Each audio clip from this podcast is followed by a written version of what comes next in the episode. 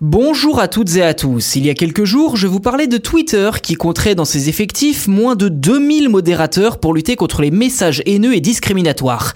Si le réseau social estimait qu'il fallait davantage de technologie pour cette mission plutôt que des humains, son rival Meta, qui regroupe Facebook et Instagram, semble partager cet avis puisque la compagnie de Mark Zuckerberg aurait mis au point une nouvelle intelligence artificielle capable de détecter les propos menaçants, haineux et discriminatoires bien plus vite qu'auparavant.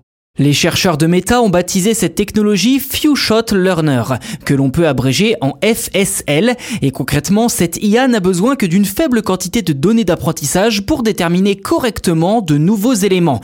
Ainsi, déployer un nouveau modèle d'intelligence artificielle peut donc se faire en quelques semaines seulement au lieu de plusieurs mois en temps normal. Alors si Meta garde bien entendu caché les détails du fonctionnement de son intelligence artificielle, on sait tout de même que FSL fonctionne déjà dans plus d'une centaine de langues.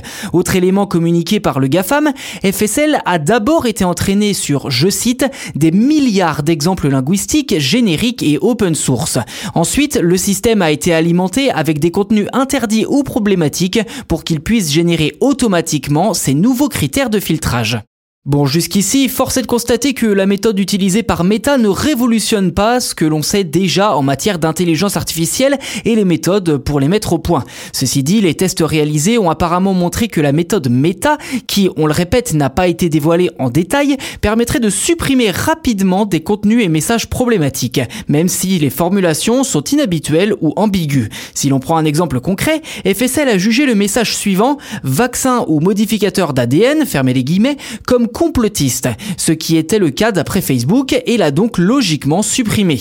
Autre exemple avec le message peut-être que ce mec n'avait pas besoin de toutes ses dents, fermez les guillemets, qui là, d'après FSL, prône la violence et donc a fini par être supprimé.